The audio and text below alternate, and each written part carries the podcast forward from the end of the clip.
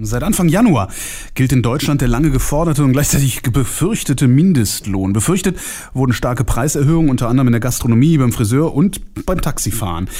Bereits seit Ende letzten Jahres mehren sich die Berichte zu gefeuerten Taxifahrern, bankrotten Kleinunternehmern und so mancher fürchtet eine existenzielle Gefahr für das ganze Gewerbe.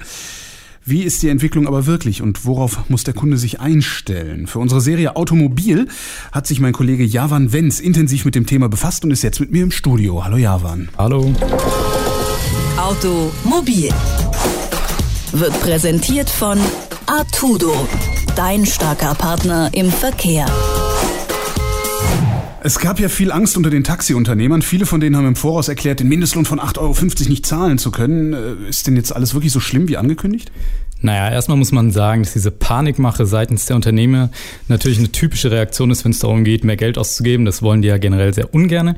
Und nach neun Tagen ist es jetzt noch relativ schwierig abzusehen, wie viel weniger die Leute jetzt Taxi fahren, weil sie mehr bezahlen müssen. Anhand der Preisentwicklung kann man da aber schon mal ein paar Vermutungen anstellen. Erstmal muss man sagen, es gibt sehr, sehr große regionale Unterschiede, während in Erfurt die Preise zum Beispiel um 40 Prozent angehoben werden, also ein richtiger Batzen, sind es in Hamburg, wo die Leute auch ein bisschen mehr Geld haben, zum Beispiel nur acht. Also man sieht, es ist jetzt so relativ schwer, das zu pauschalisieren. Mhm.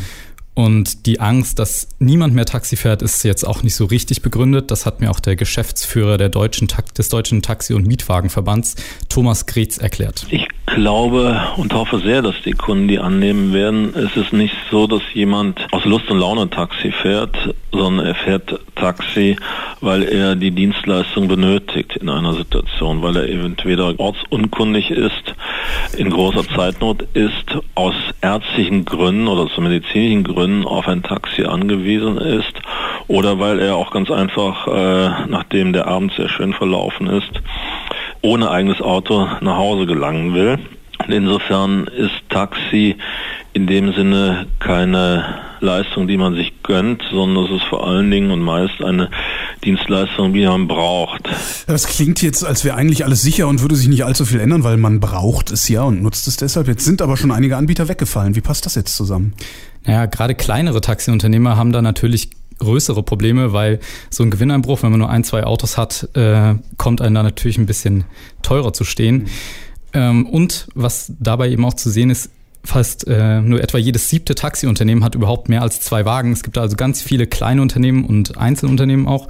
Und für, viel, für die ganzen vielen, die da auf eigene Faust unterwegs sind, bleibt da dann einfach nicht so ganz viel übrig.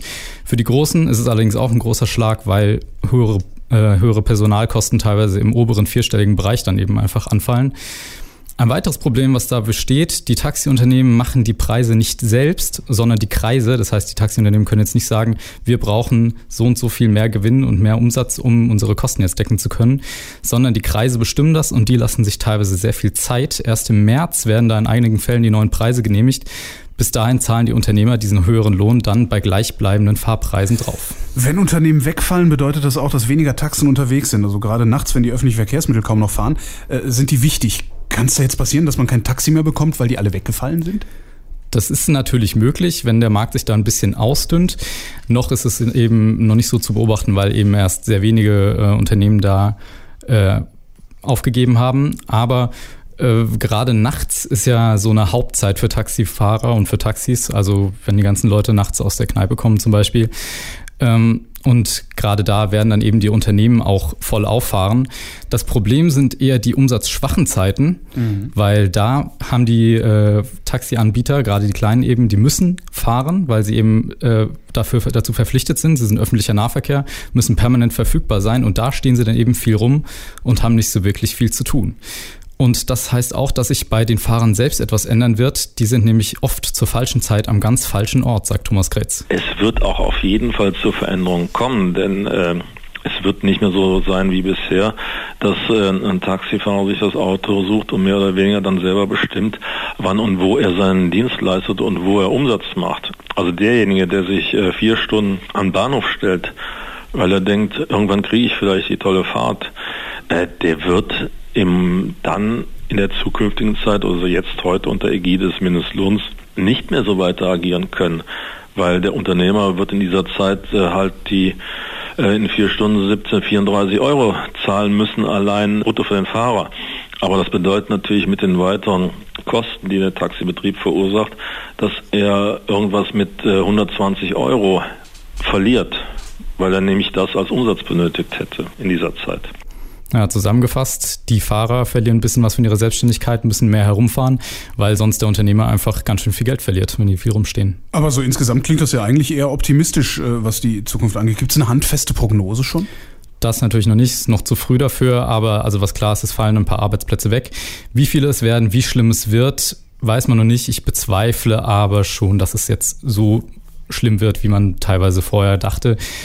Ähm, genau, man wird eben einfach sehen müssen, wie die Kunden die neuen Preise annehmen. Und das Schlusswort würde ich auch Herrn Gretz überlassen. Ich denke schon, dass grundsätzlich die Bevölkerung durchaus aufgeschlossen ist und versteht, dass das Taxigewerbe nun äh, auch deutlich teurer wird, weil die nämlich auch sagen, und insofern ist es ja richtig, weil letztlich hat äh, die Einführung des Mindestlohns eine Befürwortungsquote von 70, 80 Prozent der Bevölkerung. Und deshalb ist auch die Aussage, wenn wir Mindestlohn wollen als Gesellschaft, dann müssen wir halt auch jeder Einzelne ein bisschen mehr zahlen. Das wird von vielen geteilt.